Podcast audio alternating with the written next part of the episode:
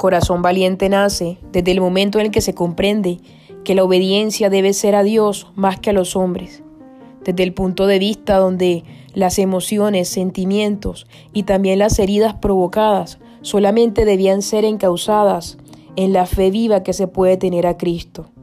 Corazón valiente es ser más que tener fuerza, es poder abatir y ser resiliente a cada uno de los cambios que se nos vayan manifestando en nuestras vidas.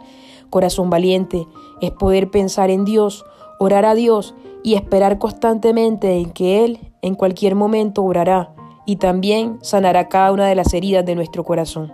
Corazón valiente.